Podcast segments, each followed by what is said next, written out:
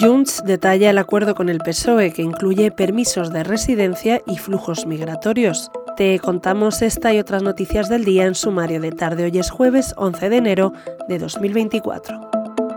La gran sorpresa de este miércoles fue el acuerdo alcanzado a última hora entre Junts y el PSOE. Este permitió sacar adelante los decretos ley del gobierno gracias a la abstención de los de Carles Puigdemont, cuyo cambio en los votos fue resultado de una serie de concesiones. Lo más destacado, el traspaso de competencias de inmigración a la Generalitat. La portavoz de Junts en el Congreso, Miriam Nogueras, ha señalado hoy algunos detalles del traspaso. Será en materia de documentación o permisos de residencia, Cataluña debe poder decidir los flujos migratorios.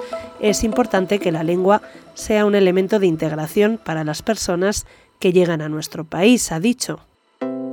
En este sentido, hoy en The Objective te contamos que el anuncio de este miércoles de Junts de que el gobierno de Pedro Sánchez acepta la delegación integral de las competencias de inmigración en Cataluña choca de lleno con el artículo 149.2 de la Constitución, que atribuye al Estado central la competencia exclusiva de las políticas que afectan a nacionalidad, inmigración, emigración, extranjería y derecho de asilo.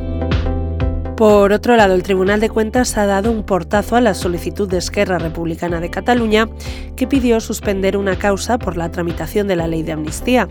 El órgano rechaza que ese motivo sirva para aplazar el procedimiento que sigue contra el expresidente catalán Carles Puigdemont y otros 34 excargos de Cataluña por su presunta responsabilidad contable en el supuesto desvío de fondos para el referéndum ilegal del 1O y la acción exterior del gobierno durante el proceso.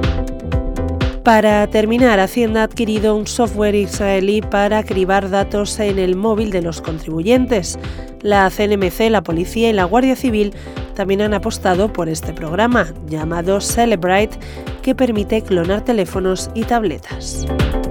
Lo dejamos aquí por hoy. Recuerda que tienes estas y otras muchas noticias en abierto en theobjective.com. Volvemos mañana.